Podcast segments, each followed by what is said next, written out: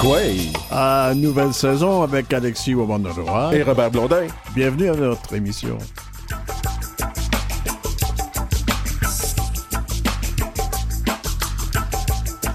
Aujourd'hui, on a des invités euh, très intéressantes.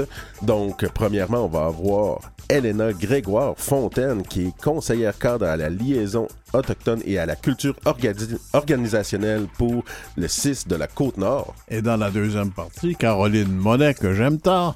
Oui, qui vient nous parler de l'expo WordPress qui est au marché Bon Secours. Et de quelques autres affaires avec elle. Oui, mais c'est sûr, elle est tellement active qu'elle a beaucoup de choses à dire.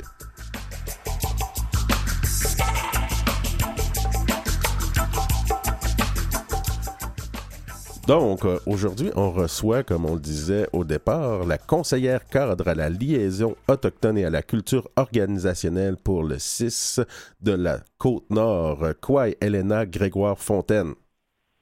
Kwe, euh, je suis très heureuse d'être parmi vous. Kwe, que ce pour vous regarder une autre que et nous, l'émission Kwe. Donc, euh, je souhaite mes, mes, salutations à tous ceux qui écoutent présentement l'émission. Bonjour, Elena. Merci de le faire en Inou. Ça fait toujours du bien d'écouter euh, votre belle langue, l'Inou Ayman. Ah oui, c'est beau à entendre. Euh, donc, euh, vous êtes la conseillère cadre à la liaison autochtone et à la culture organisationnelle pour le 6 de la Côte-Nord. Depuis combien de temps vous êtes à ce poste-là? Ben, dans les faits, moi, je suis en poste depuis le mois de juillet 2021. Euh, par contre, c'est un poste qui était assumé là par une autre personne, ben, dans le fond, deux personnes auparavant. Mhm. Euh, le poste a été doublé, là, je vous dirais, là, il y a environ deux ans. Mais auparavant, il y avait une personne depuis 2015, depuis la création des six. Mais bien avant, il y avait déjà des actions d'entreprise dans les relations avec les Premières Nations là, sur la côte nord. Est-ce que c'est à cause qu'il y avait des problèmes hein, qu'on a décidé d'avoir euh, une personne ou des personnes comme vous? On parle aussi d'une personne qui fait de l'interprétation euh, en anglais, en français, en inou et en, en ascapi. Euh, est-ce qu'il y avait des tensions de la part du personnel ou entre le personnel et les, les, les patients inou? Ben, je pense que c'était à, la base dans une volonté de justement euh, arrimer des services, assurer que tout puisse être mis en place. Euh, on sait qu'il y a des réalités euh, différentes pour les membres des Premières Nations, mm-hmm. puis que c'est super important d'en tenir compte, je vous dirais, là, dans la prestation de services, mais aussi dans les réalités là, au niveau, entre autres, on parle des bailleurs de fonds fédéral, provincial. c'est pas aux usagers à eux-mêmes de traiter de ces ces cas-là. Donc, pour ça, je pense qu'à la base, euh, ça a été mis en place. Certainement, ça permet aussi de régler des problématiques ou des, situations plus particulières qui peuvent être euh, nommées ou euh, vécues, comme vous le mentionnez. Là. Elena, j'ai l'impression, vous me direz si je me trompe, que depuis ce qui s'est passé à Joliette, on a essayé que les mauvaises choses ne se produisent plus, et maintenant on essaie que les bonnes choses se produisent. On les met en ligne, puis on agit en conséquence. Est-ce que je me trompe? Ben, moi, je vous dirais que je pense que les bonnes choses, on voulait qu'elles se produisent bien avant euh, la situation de Joliette. Je pense que la situation de Joliette, par contre, a eu comme effet d'être un catalyseur euh, pour justement débloquer et développer des, des, des, des, fonds, des programmes pour favoriser justement la mise en place de ces mesures-là. Euh, moi, c'est ma perception des choses parce que quand je suis arrivée en poste, j'ai constaté qu'il y avait déjà un travail quand même qui avait été fait avant ma venue euh, au sud de la Côte-Nord. Euh, c'est sûr que ça a été fait, par contre, euh, avec bienveillance, bonne foi et les moyens qu'il y avait à ce moment-là. Je vais poser une question, si tu permets, Alexis. Simpliste, simpliste pour des gens qui sont beaucoup moins familiers avec tous ces problèmes qu'est-ce que vous faites exactement? Quand c'est auprès des patients que, vous agissez, auprès du personnel soignant, qu'est-ce que vous faites concrètement exactement? Parce qu'il y a un mot chez les fonctionnaires, là, sécurisation culturelle, c'est bien beau, là. Mais pour moi, c'est un mot de fonctionnaire, ça ne veut pas dire grand-chose. Expliquez-nous exactement comment vous faites pour faire ça.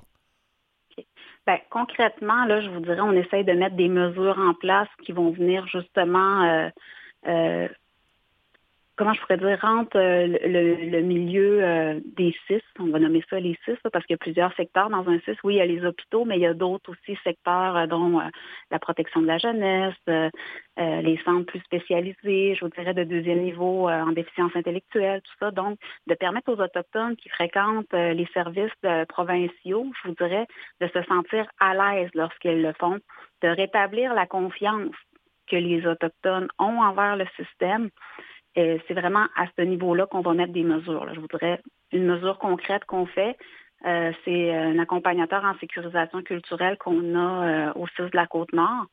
Euh, son rôle, c'est vraiment d'aller visiter les usagers autochtones, de s'assurer qu'ils sont bien, de, d'amener des fois aussi du réconfort en leur donnant de la nourriture traditionnelle.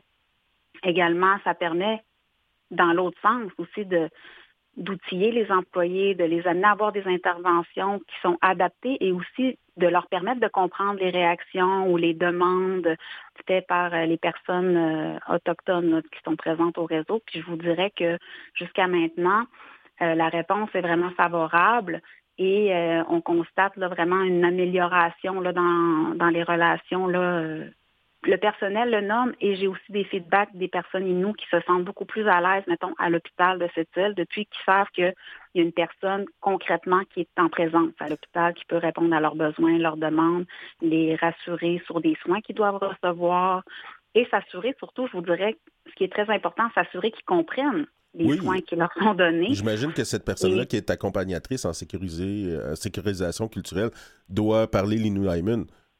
Oui, certainement, la personne euh, qui, qui, occupe ces fonctions-là, ces fonctions-là, pardon, euh, nécessairement doit parler l'Inno et euh, c'est même, on ne peut pas passer à côté de ça, là, je vous dirais, parce que c'est un des enjeux qu'on doit adresser. Puis d'ailleurs, avant même que cette personne-là soit là, l'accompagnateur en sécurisation culturelle, il y avait déjà des des interprètes dans les différents hôpitaux mm de la Côte-Nord, dont deux à Bécomo, euh, une au Havre-Saint-Pierre et euh, deux euh, aussi à l'hôpital de cette île. Par contre, présentement, on a un accompagnateur en sécurisation culturelle et une interprète aussi là, qui, qui fait de de l'interprétariat. ce qui est important de dire, puis je tiens vraiment à le préciser, c'est que oui, on a l'Inno et euh, sur la côte nord, mais on a aussi le Naskapi dont il faut tenir compte. Donc, on a une interprète euh, qui parle Innu, Naskapi, anglais-français.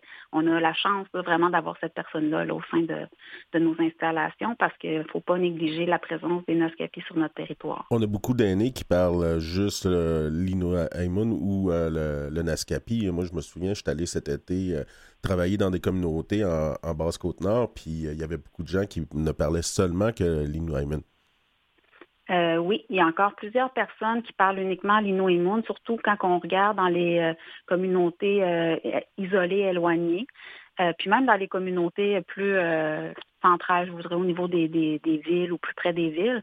Donc, c'est un service qui est indispensable, je vous dirais, euh, on, constate que les personnes euh, Inou ou Naskapi souvent vont dire oui alors qu'elles n'ont pas compris les soins qui leur sont donnés ou peuvent refuser des soins euh, parce qu'elles ne comprennent pas le bien fondé de ceux-ci ou encore fait que c'est vraiment capital d'avoir des gens qui ben puissent agir à titre de facilitateur de mhm. soins. D'un point de vue légal, dans le sens où le consentement est tellement un élément important dans la l'affaire pour avoir des soins que c'est ça doit être pour vous rassurant de, de savoir que cette compréhension-là est, beaucoup améliorée grâce à des personnes qui sont capables de comprendre qu'est-ce qu'on leur dit. Oui, c'est sûr. Puis c'est pour ça, je suis contente de faire participer à l'émission. J'espère que plusieurs personnes vont entendre parler de ce service-là, qu'on essaye encore de, de, faire connaître. Euh, on est encore à, justement faire la promotion du service. Les gens comprennent pas trop ce qu'il. Fait faut nous assurer là, vraiment que la majorité des gens puissent connaître la présence de Baudouin-Lalou au sein de l'hôpital de cette île. J'ai peut-être une question euh, naïve, mais traduire en langue autochtone de, de l'anglais français à l'ordre autochtone et inversement, les termes médicaux, etc., est-ce que ces, ces mots-là existent? Écoutez, je pense que tous les termes médicaux n'existe pas. Vous savez, les langues autochtones, dont la langue Innu euh, est une langue imagée. Donc, euh, c'est sûr que euh, probablement, il faut s'assurer que les gens comprennent. Ça, ça augmente, comme vous, pouvez le penser, euh, de beaucoup le niveau de difficulté lorsqu'on fait de l'interprétariat en Inou. Je sais qu'il y a l'Institut de Sagabèche qui travaille fort. Là. Il y a déjà eu un, je, voulais dire une encyclopédie, là, mais en tout cas un, document de traduction de la langue Innu des termes médicale, si on veut. Puis, euh, je pense qu'ils travaillent justement à faire la mise à jour de ce document-là. Puis, il y a présentement une cohorte euh, au Cégep de Sept-Îles euh, qui, qui font un AEC en interprétariat de la langue Innu.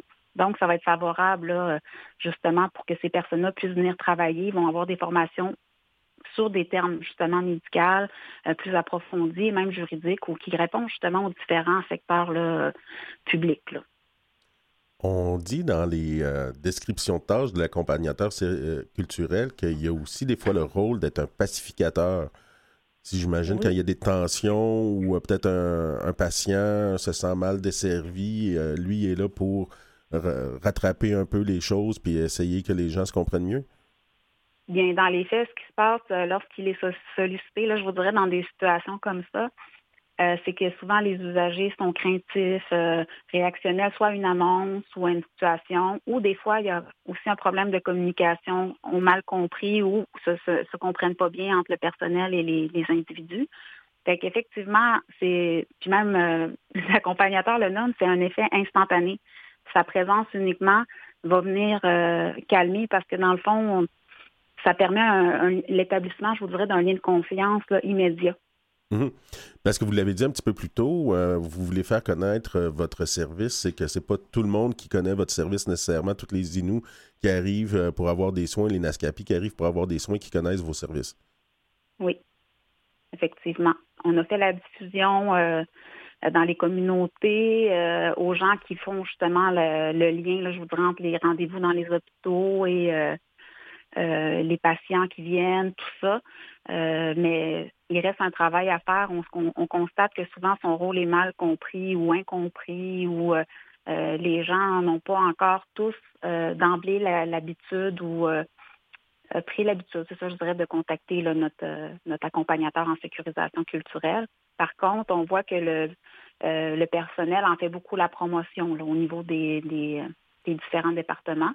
Puis présentement, c'est ça, je vous parle beaucoup de l'hôpital, mais on souhaite déployer ce service-là aux autres directions du CIS Côte-Nord. C'est-à-dire il y a, d'autres secteurs qui pourraient bénéficier aussi là, de ben, pas les secteurs, mais les usagers de ces autres secteurs-là pourraient bénéficier de, la présence d'un accompagnateur en sécurisation culturelle. Puis j'en profite pour dire qu'on a d'ailleurs une collaboration avec Sagabèche et on est en train de chercher à recruter un autre accompagnateur en sécurisation culturelle. Donc, s'il y a quelqu'un intéressé qui écoute, euh, on est à la recherche d'une autre personne. ah, ben oui, recrutons, recrutons, ben, ben oui. Et juste pour faire un rappel à, nos auditeurs, Tchikapèche, c'est l'Institut culturel Inou, si je me rappelle bien.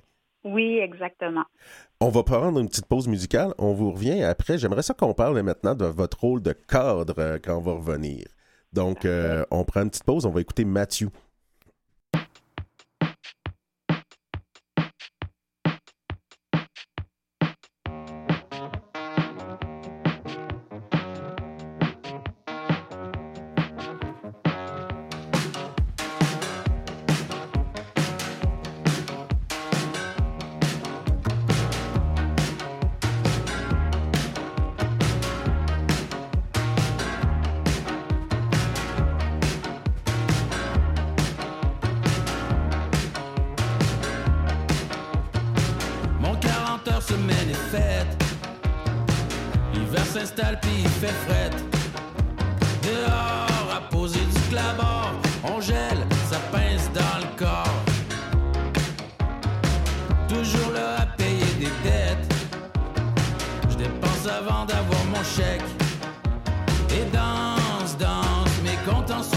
mes dépendances au service de ma déchéance. J'aurai jamais short de l'année, une belle maison sera l'idée. Mais chez qui c'est la terre, on est toute locataire.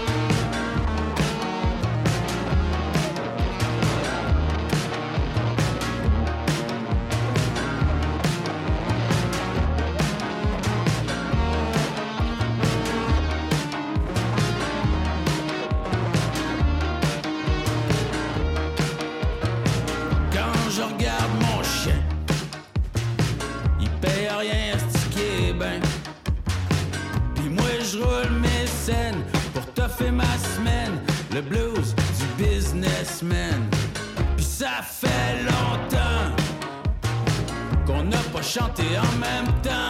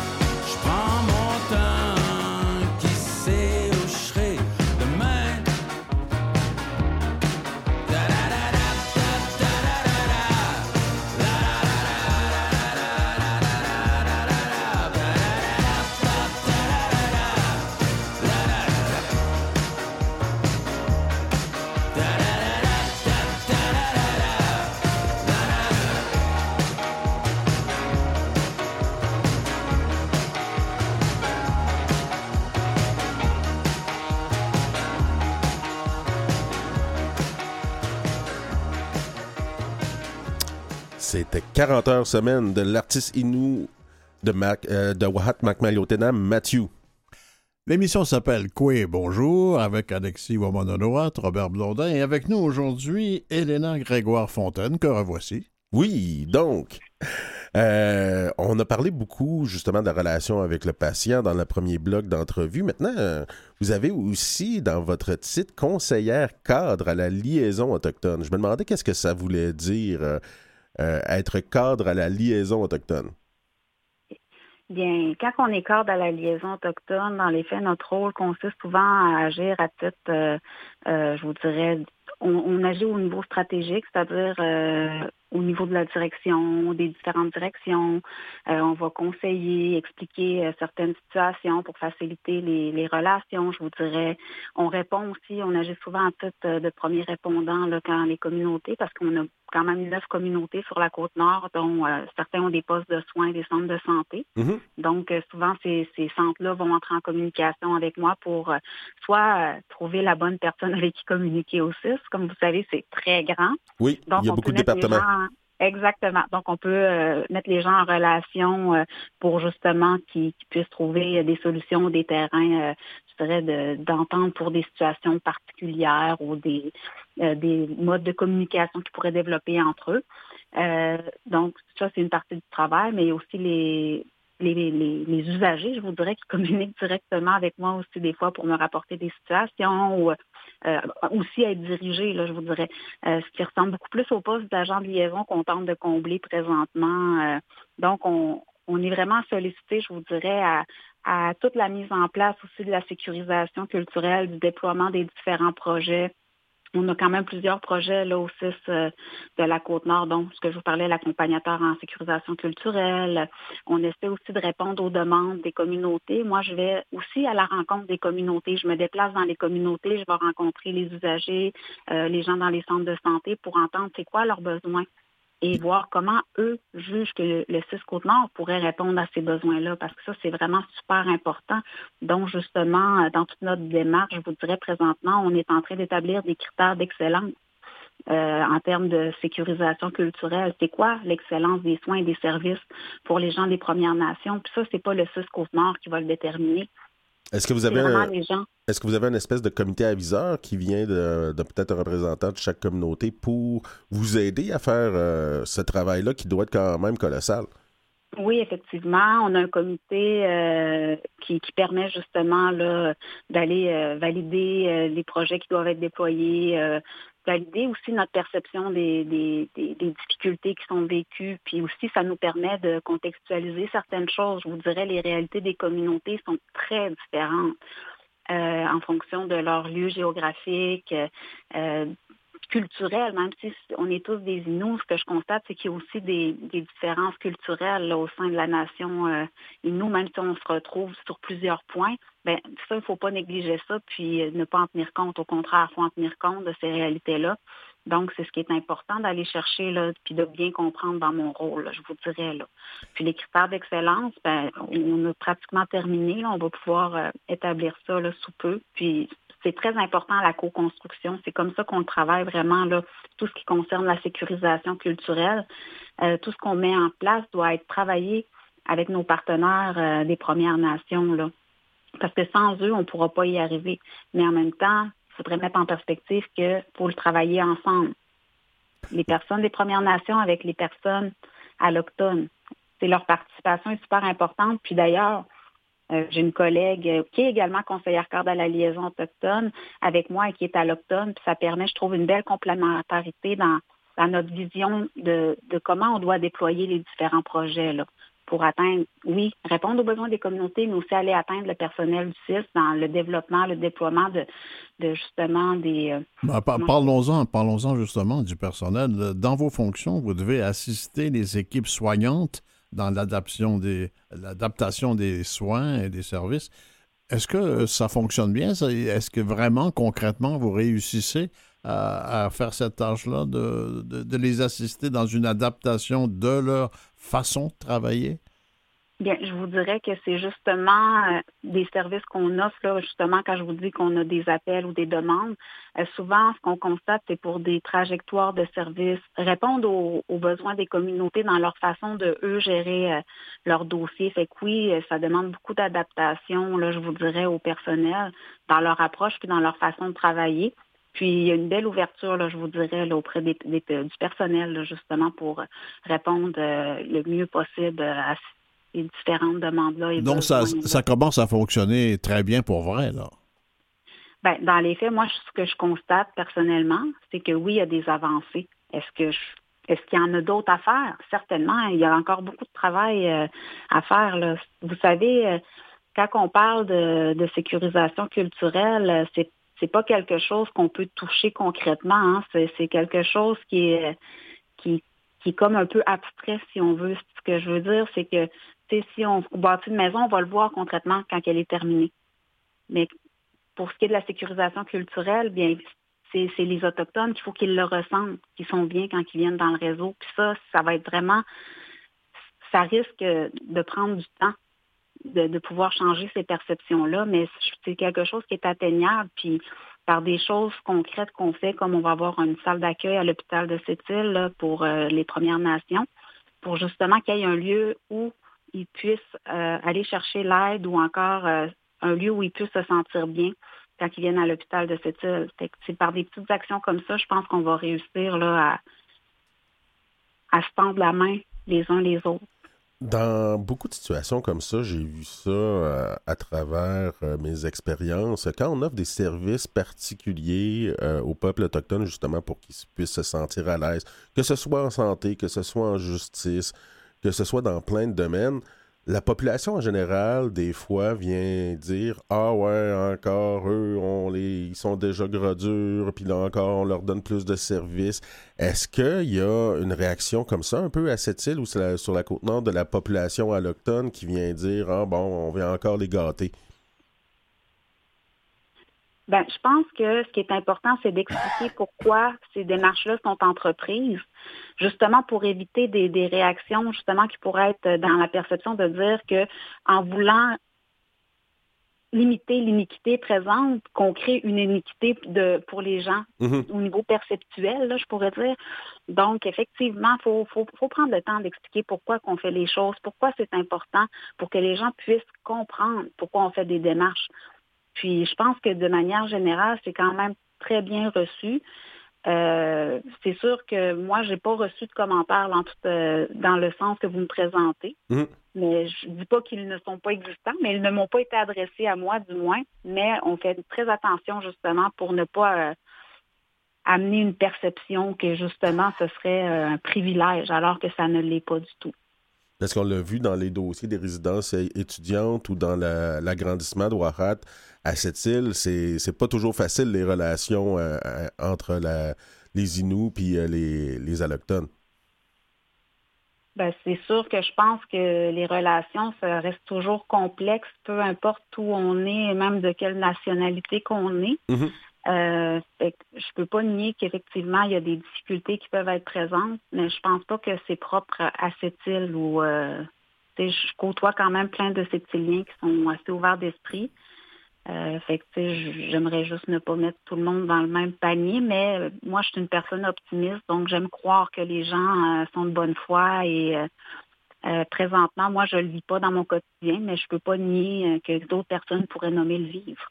Vous reconnaissez qu'il y a des difficultés. C'est quoi les difficultés que vous devez surmonter ou que le public doit surmonter ou que les Autochtones doivent surmonter ou les soignants doivent surmonter? C'est quoi les problèmes? je vous dirais là, que 90% de mon temps, je gère des conflits problématiques, j'aimerais mieux dire, de communication. C'est vraiment euh, au niveau de la communication qu'il y a quelque chose à, mettre en place. C'est complexe parce que souvent, c'est dans des perceptions. Euh, ça arrive souvent que les gens disent la même chose, mais qu'ils ne se comprennent pas. Euh, ou des perceptions qu'on prend pour acquis que l'autre comprend ou alors qu'il ne comprend pas ou qu'il connaît alors qu'il ne connaît pas. Mm-hmm. Donc, je pense que c'est vraiment ça. Un autochtone pourrait penser qu'un allochtone devrait connaître sa culture depuis le temps qu'il vit à cette île, par exemple.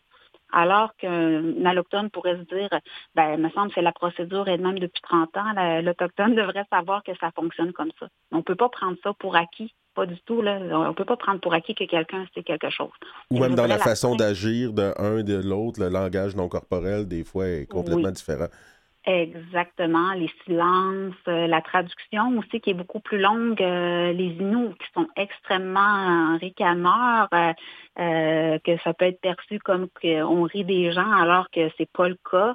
Donc c'est c'est des petites choses comme ça de méconnaissance de l'un et de l'autre, qui est quand même particulier, je vous dirais, puisque, comme vous le dites, on cohabite depuis très longtemps ensemble. Madame Grégoire Fontaine, conseillère cadre à la liaison autochtone et à la culture organisationnelle pour le CIS de la Côte-Nord, c'était vraiment un plaisir de vous avoir à notre micro. Tu sais, qu'est-ce que Et vous faites un travail euh, difficile, mais tellement essentiel, nécessaire. Ben, je vous remercie. Bon succès dans votre travail.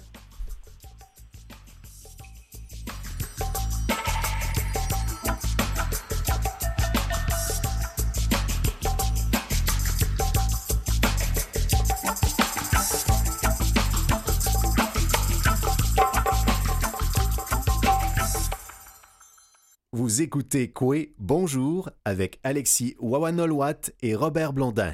Et une invitée que nous aimons beaucoup maintenant avec nous, Caroline Monet. Bonjour. Quoi? comment, comment, comment vous décrire? Vous êtes une créatrice qui crée à peu près 23 heures et demie par jour. Vous devez dormir une demi-heure à peu près. Y a-t-il un art que vous ne pratiquez pas, Caroline? Ah ben euh, j'espère pouvoir pratiquer plus d'art encore, mais encore? Euh, c'est sûr que c'est sûr que je fais pas de, de performance, euh, je chante pas, je fais pas de musique, mais mais je fais du cinéma et de l'art visuel, fait que ça me garde occupée. On va revenir à votre sujet, mais je veux quand même parler de vous là. Ça a commencé à quel moment de votre vie d'être créatrice à ce point-là aussi systématiquement? Mais quand j'étais petite, j'ai toujours été euh, attirée par le dessin, par la musique. J'avais toujours une caméra dans les mains. Je filmais mes parents, mes amis. Euh, donc, je pense depuis un très très jeune âge, mais je viens pas d'une famille d'artistes. Donc, mes parents, euh, en grandissant, c'était pas, je pense pas que je pouvais en faire un métier. Puis c'est vraiment plus tard, dans ma début vingtaine, je dirais que, que j'ai rencontré des artistes qui faisaient ça, qui étudiaient en art. Puis là, j'ai dit j'ai un peu euh, mis de côté mes études en sociologie pour devenir artiste. Mais avec succès, parce que ce que vous faites est vraiment euh, exemplaire. Mais revenons au sujet qui, qui, vous amène avec nous, heureusement, aujourd'hui, qui est l'Expo World Press Photo à Montréal. Donc, vous êtes porte-parole. Vous êtes le porte-parole. C'est actuellement au marché Bon Secours à Montréal jusqu'au 2 octobre. Moi, c'est une exposition, je vous dis tout de suite, que je suis depuis les tout débuts. Quelle façon extraordinaire de suivre l'actualité, non pas au niveau des, données politiques parfois, mais au niveau de l'émotion dans l'actualité. Je vous laisse nous en parler un peu. Oui, ben effectivement, c'est vraiment le pouls de l'actualité mondiale aujourd'hui. C'est à travers le regard des photographes qui sont vraiment sur le terrain, donc, c'est puis c'est des images. Donc, euh, chacun peut comprendre, peut s'identifier, peut y voir ce qu'il veut. Euh, c'est ce qui s'est passé dans la dernière année, un tour d'horizon des quatre coins du pays. Puis, on se rend compte un peu euh, qu'est-ce qui se passe aujourd'hui dans le monde, que ce soit au niveau des changements climatiques, comment ça affecte les populations à travers le monde. Donc, il y, a, il y, en a pour tous les goûts. Puis, il y a vraiment beaucoup à apprendre, je pense, euh, à travers cette exposition-là. Qu'est-ce qui vous Euh. a poussé à, à vouloir accepter le rôle de porte-parole euh, de World Press Photo cette année? Ben déjà la, la photo gagnante cette année, c'est c'est, euh, une photo qui me touche et, et me et me concerne et qui euh, qui m'a prof- pro- profondément bouleversée quand je l'ai vue à l'époque euh, dans le New York Times. C'est une photo de Amber Bracken, donc qui montre euh, des croix et des robes rouges sur euh, les lieux du pensionnat de Kamloops. Mm. Euh, donc c'est une photo qui est emplie de ben, d'émotions mixtes, je pense, autant négatives que positives, mais mais de, de mettre cette photo-là de l'avant comme la photo gagnante, je- c'est- un peu un message euh, à travers le monde pour dire que euh, les, les questions autochtones ne peuvent plus pla- passer sous silence. Donc, je trouvais que euh, d'être invité à titre de porte-parole, il y avait presque un double symbolisme et, euh, et donc c'est pour ça que j'ai accepté. On connaît la symbolique des croix euh, dans, dans un terrain, donc la représentation d'une tombe. Pour nos auditeurs qui ne seraient pas familiers avec la représentation de la robe rouge, est-ce que vous pouvez nous expliquer c'est quoi la symbolique de la robe rouge? Ben, euh, au départ, la robe rouge, c'était vraiment en honneur des femmes euh, disparues, femmes autochtones disparues et assassinées. Euh, c'est pour, c'est vraiment pour les les, euh, les célébrer. Pour le, dans le cas de cette photo-là, je pense que c'est plus un cadeau à offrir aux, aux enfants euh, pour leur voyage vers le monde des ancêtres. Maintenant qu'ils ont été retrouvés, et qu'on peut finalement les les honorer, les les respecter. Donc, il y avait une double symbolique. On, on nous rappelait euh, les femmes assassinées disparues, puis ce cadeau-là envers euh, tous ces enfants-là pour euh, les accompagner vers le monde des esprits. Exactement, c'est ça.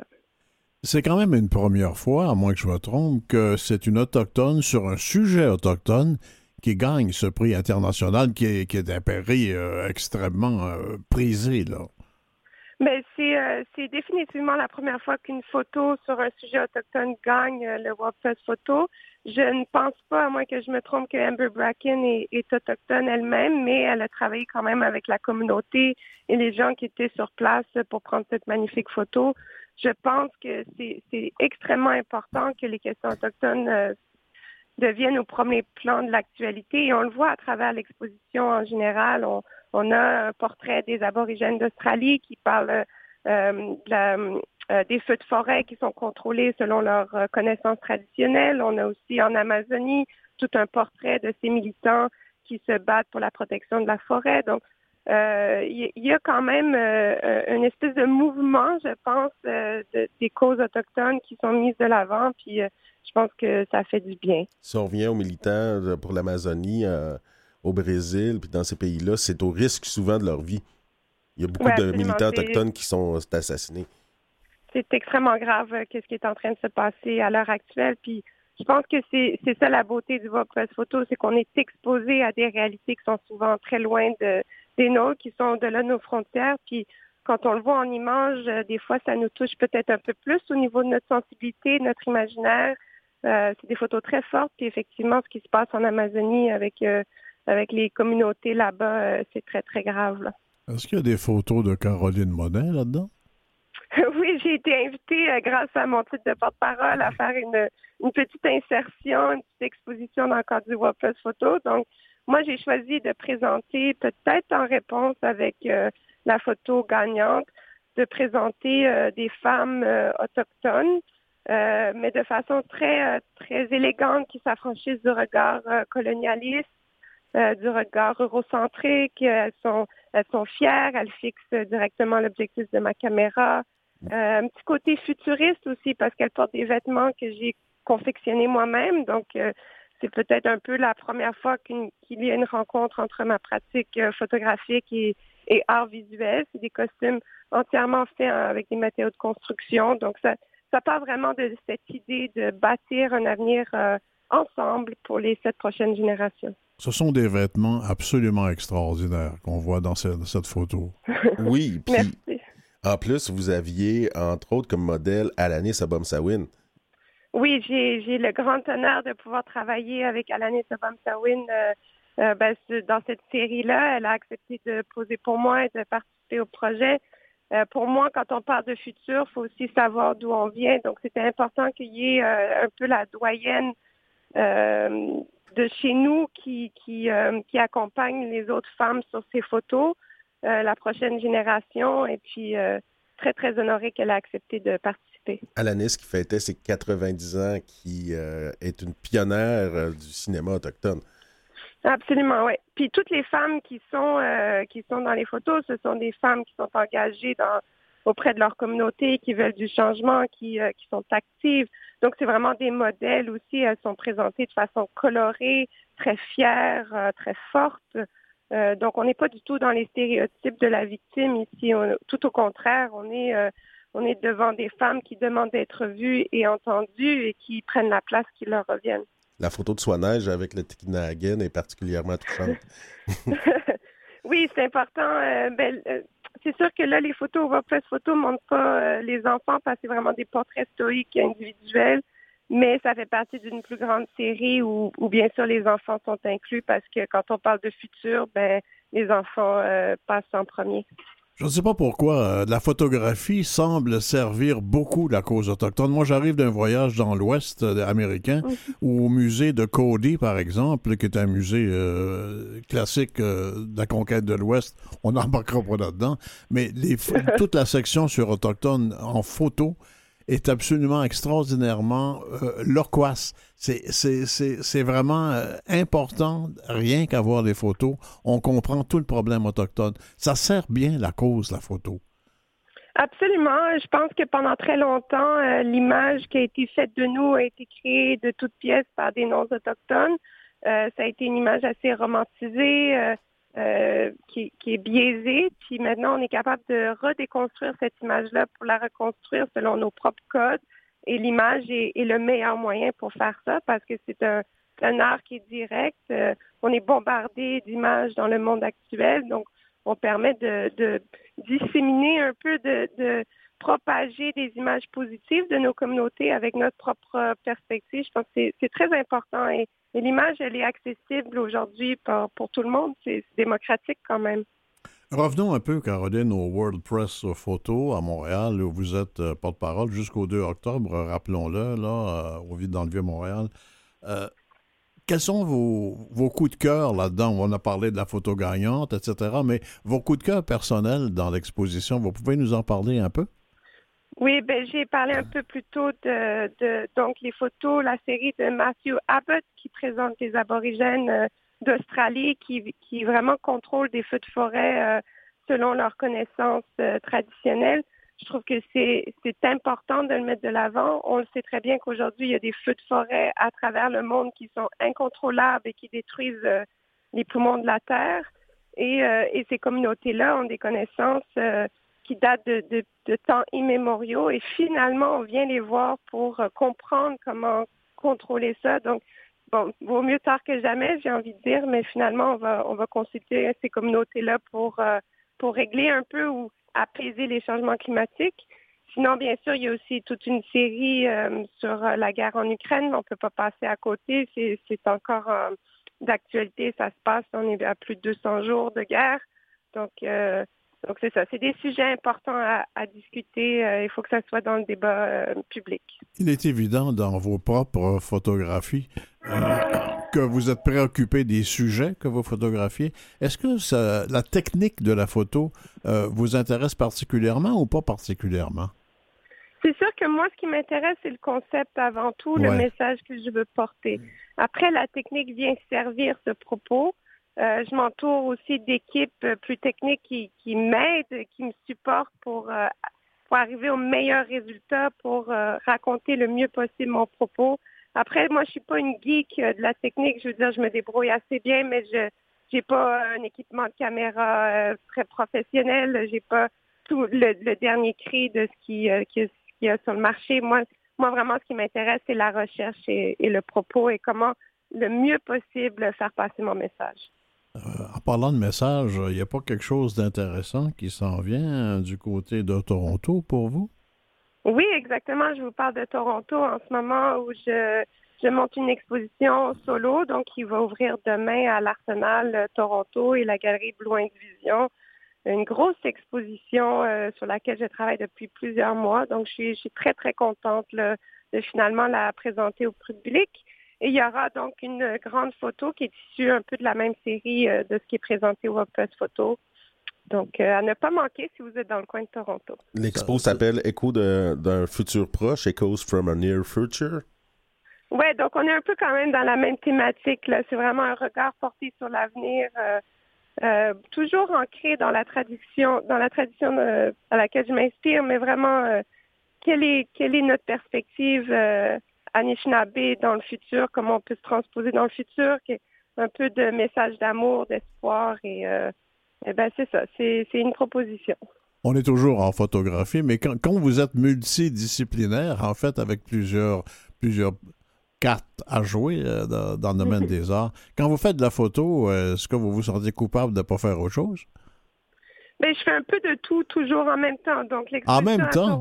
Toronto, oui, l'exposition à Toronto, il y aura euh, une, une photo, mais il y a aussi de la sculpture, euh, il y a des œuvres euh, en 2D sur les murs, il y a de la broderie, il y a de la gravure, il y a un, il y a un peu de tout, un mélange de, de plusieurs médiums. Est-ce que vous avez un, un régime alimentaire particulier pour avoir une telle énergie? Ben, je sais pas, peut-être parce que je suis passionnée par ce que je fais. euh, j'ai- J'aime aussi euh, les, la recherche que je fais, les gens qui m'entourent. Aussi, j'ai une belle équipe. là. C'est sûr, je peux pas tout faire toute seule, donc je, suis- je suis bien entourée. Puis, euh, tant que j'ai de l'énergie et de la passion, je pense que je vais continuer à, à travailler puis à faire, euh, à faire des projets. Caroline Monet, toute notre admiration, hein, Alexis? Oui, puis j'espère que Ah, Écho d'un futur proche va, va venir à Montréal. Est-ce qu'on a ça dans les cartes? C'est fantastique. Il faudrait voir euh, qu'est-ce qui est possible. On le lance aux, aux galeristes, aux, aux commissaires de musée. Si, euh, S'ils sont intéressés, ça va me faire plaisir. Super. Bravo encore. Kichimigwech. Ben, merci. Kitchimigwich, ça me fait plaisir.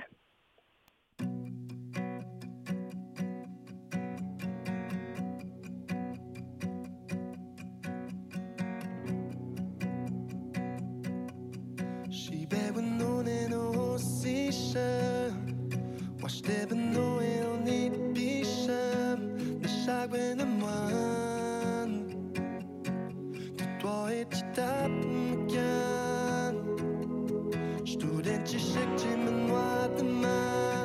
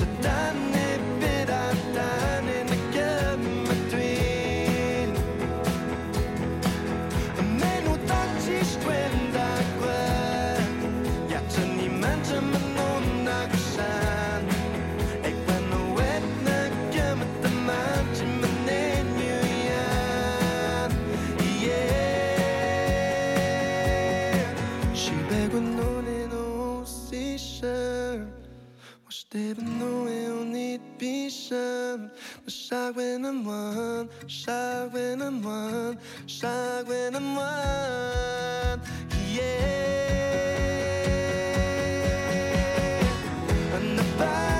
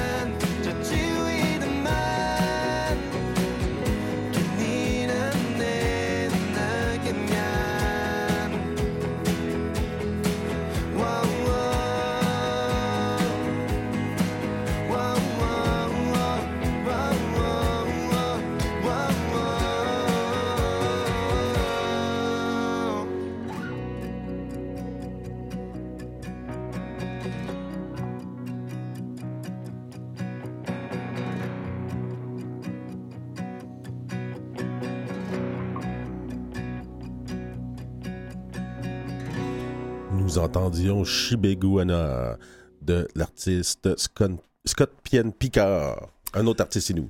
Alexis, on va regarder un peu, survoler un peu les nouvelles de la semaine. Je voudrais qu'on souligne quand même l'arrivée en ondes de la série Flora, parce Mhm. Oui. que c'est une très belle et très bonne série. On et pas uniquement parce que ça parle des Autochtones, là. On se rappelle qu'on avait reçu la réalisatrice Ben au printemps dernier qui était venue nous parler de la série, de l'émotion qu'elle avait eue à faire la série. à- à- Donc, euh, on l'a vu, euh, on a pu la voir sur, euh, sur tout.tv extra. et maintenant, elle est diffusée en ondes, donc c'est important. C'est un devoir de mémoire de regarder cette série-là. J'ai beaucoup de commentaires de personnes qui sont des survivants de, des pensionnats, puis qui y retrouvent l'émotion qu'ils avaient vu, eu à vivre, toutes les, supplices qu'ils avaient eu à vivre. Donc c'est pas facile à regarder comme série, mais il faut le faire. Mais c'est une belle réussite cinématographique aussi, ça vaut la peine, vraiment. Oui. Alors, parlant de cinéma, euh, cinéma autochtone, euh, une diversité de voix d'ici et d'ailleurs au TIFF, au Toronto International Film Festival. Oui, le gros Hein? festival du film de Pour la Toronto. première fois cette année, le Festival euh, de Toronto compte deux programmateurs qui se consacrent au cinéma autochtone d'ici et d'ailleurs. Ça donne une sélection évidemment très diverse. Oui, je pense que c'est une belle et bonne chose. Faut pas oublier non plus ceux-là qui font ça depuis des années. Euh, je pense à Terre en vue avec euh, le festival Présence autochtone qui a toute une partie de son festival qui est consacrée au cinéma. Donc, je suis très heureux que des grosses organisations comme le TIFF aient une ouverture d'esprit là-dessus, mais n'oublions pas ceux-là qui, avant que ça soit à la mode, diffusaient le cinéma autochtone. Je peux pas ne pas te poser la question, Alexis. C'est impossible. On est en pleine campagne électorale au Québec. Donne-moi ta perception de. Tu as été député, tu connais la politique de Mhm. l'intérieur et de l'extérieur maintenant. Comment tu perçois cette campagne du point de vue autochtone actuellement? Est-ce qu'on a entendu parler, les chefs de parti parler de, de- des réalités autochtones? Je sais pas, moi j'ai peut-être manqué. euh, Moi, j'étais en voyage. Ouais, ben, pas là. J'étais pas là, euh, mais moi j'ai pas entendu parler. La seule chose que j'ai entendu parler, puis c'est un sujet aussi qu'on, dont on veut parler dans les nouvelles, c'est le premier ministre venir nous parler de faire des barrages. Mais est-ce qu'il a consulté les communautés? On a vu euh, Ghislain Picard et d'autres personnes qui sont euh, membres des communautés venir nous dire que euh, on n'a pas été consulté, on sait pas de quoi ils parlent. Euh, donc, on veut encore faire des barrages, faire euh, harnacher des rivières sans nous consulter, sans notre consentement. Est-ce que c'est encore et toujours la poursuite du, de la- du bon vieux colonialisme euh, qui, que, que l'État québécois fait depuis bien des années? Pour, des, pour des raisons électoralistes. pour des raisons électoralistes. Il est possible qu'on ait besoin là, encore d'électricité. Il est peut-être possible que certaines communautés ou certaines nations voudraient accepter ça sur leur territoire, mais est-ce qu'on peut faire partie de Des la décisions. game, des décisions? Est-ce qu'on peut euh, non seulement juste être consulté, parce que l'obligation constitutionnelle en ce moment euh, juridique, c'est d'être consulté, et moi, j'aimerais ça qu'on en arrive au point où on donne notre accord aussi. Puis qu'on ait des vraies retombées. Tu sais, le, partage de ces, euh, ces, ces- ces ressources-là, on le voit avec les cris. Ils sont dans un des capacités matérielles, puis on a partagé des infimes fractions de tous les revenus qu'on a avec euh, l'exploitation des barrages puis des ressources du Nord. Il serait temps que tout le monde ait droit à ce partage-là. Est-ce qu'il y a suffisamment, pour, d'après toi, de candidats autochtones dans les, dans les quatre partis principaux? Euh, on a une candidate à la CAQ autochtone, Madame euh, Cathérie euh, Champlain-Jourdain, si je me trompe pas. On a un candidat chez les libéraux, dont je me rappelle pas du nom. On a une candidate autochtone à, dans BTBS au Parti québécois, Madame Rouleau. Et on a cinq ou quatre candidats. ca- on a combien de candidats à QS? En tout cas, on a plusieurs candidats à Québec solidaire. On a peut-être une indication que Québec solidaire a fait vraiment un effort pour aller auprès des communautés et tout ça, puis qu'il y a des éléments de leur, euh, proposition euh, de parti qui intéressent euh, plus les Autochtones. Il y en a peut-être une même, euh, Maïté Saganache, euh, la brèche Saganache, euh, dans la con- circonscription d'Ungava, qui pourrait avoir des chances même d'être élue, euh, advenant que sa, nation se, range derrière elle. Donc, on va voir qu'est-ce que ça va donner. Moi, je pense qu'il est temps qu'il y ait d'autres Autochtones que moi puis Luigi Bastien qui, euh, qui siègent à l'Assemblée nationale du Québec. La langue autochtone, maintenant admise au cégep en spectacle. Je pensais que c'était fait depuis longtemps, ça. Ben, j'imagine que c'est une des répercussions euh, du scandale euh, du festival de Granby qu'il y avait eu l'année dernière avec Samian. Bonne chose, euh, c'est temps que ça bouge. Et il y a un cours de langue Micmac à gratuit offert aux résidents autochtones de l'île du Prince-Édouard. On offre un cours de langue, de leur langue, Mhm. aux autochtones aux îles, à l'île du Prince-Édouard. Ben, encore là, une belle et bonne chose. J'imagine que ces projets-là de revitalisation des langues autochtones existent un peu partout. On le voit ici à Montréal, il y a des cours d'Abenaki qui se donnent, il y a des cours de plusieurs autres langues autochtones qui se donnent. Donc, euh, c'est le temps de se réapproprier ces langues qui ne sont que des murmures pour, euh, pour une personne comme moi ou bien d'autres personnes à qui on a int- interdit à nos ancêtres de nous enseigner euh, la langue. tu sais. Dans, dans ma famille, la dernière qui parlait la Benaki, c'est mon arrière-grand-mère. Puis la Benaki est un murmure dans mon esprit. Quel beau terme, Alexis, c'est un murmure. Quel beau thème, mais euh, tu sais, la chanson euh, Mommy, Why It's Too Late, euh, ben, beaucoup de Premières Nations, beaucoup de membres des Premières Nations le vivent, le ressentent. Pourquoi il est trop tard? Faut pas que ça devienne qu'une coquetterie dans la famille, là, tu sais, par les trois, quatre mots, là. Non. C'est ça, c'est- malheureusement, ça arrive par- parfois. Écoute, euh, revenons aux choses tristes. Justin Trudeau pourrait être cité à comparaître dans l'histoire des pensionnats. Oui, euh, donc un recours collectif. Il y a eu des indemnisations euh, individuelles pour qu'est-ce qui s'est passé dans les, euh, les pensionnats. Maintenant, il y a un recours collectif de la part des communautés pour les dommages collectifs, parce qu'on a fait des, reconnaissances, oui, on s'est excusé, oui, on a donné des indemnisations individuelles. Est-ce que qui était adéquate, c'est encore euh, drôle, on pourrait se poser la question. Mais là, maintenant, on s'en va dans un nouveau, euh, nouveau chapitre. Euh, il serait temps que non seulement les individus soient, soient indemnisés, mais les communautés qui ont vécu de, tragiques pertes, pertes culturelles, pertes de la langue, on en a parlé, euh, euh, toutes les questions des impacts intergénérationnels des, euh, pensionnats, euh, beaucoup d'éléments de, de dépendance, de violence qu'on voit dans les communautés, on peut les retracer en grande partie comme source de la part des pensionnats. Quoi, bonjour, n'était pas en onde au moment de la visite du pape. Euh, J'ai pas entendu tes réactions encore. Euh, on n'a pas eu, ou les Autochtones n'ont pas entendu ce qu'ils voulaient entendre ou reçu ce qu'ils voulaient recevoir. Pas exactement. On aurait préféré avoir des vraies excuses sincères euh, de, de la tête de l'Église. Là, il s'est excusé pour euh, certains membres de l'Église.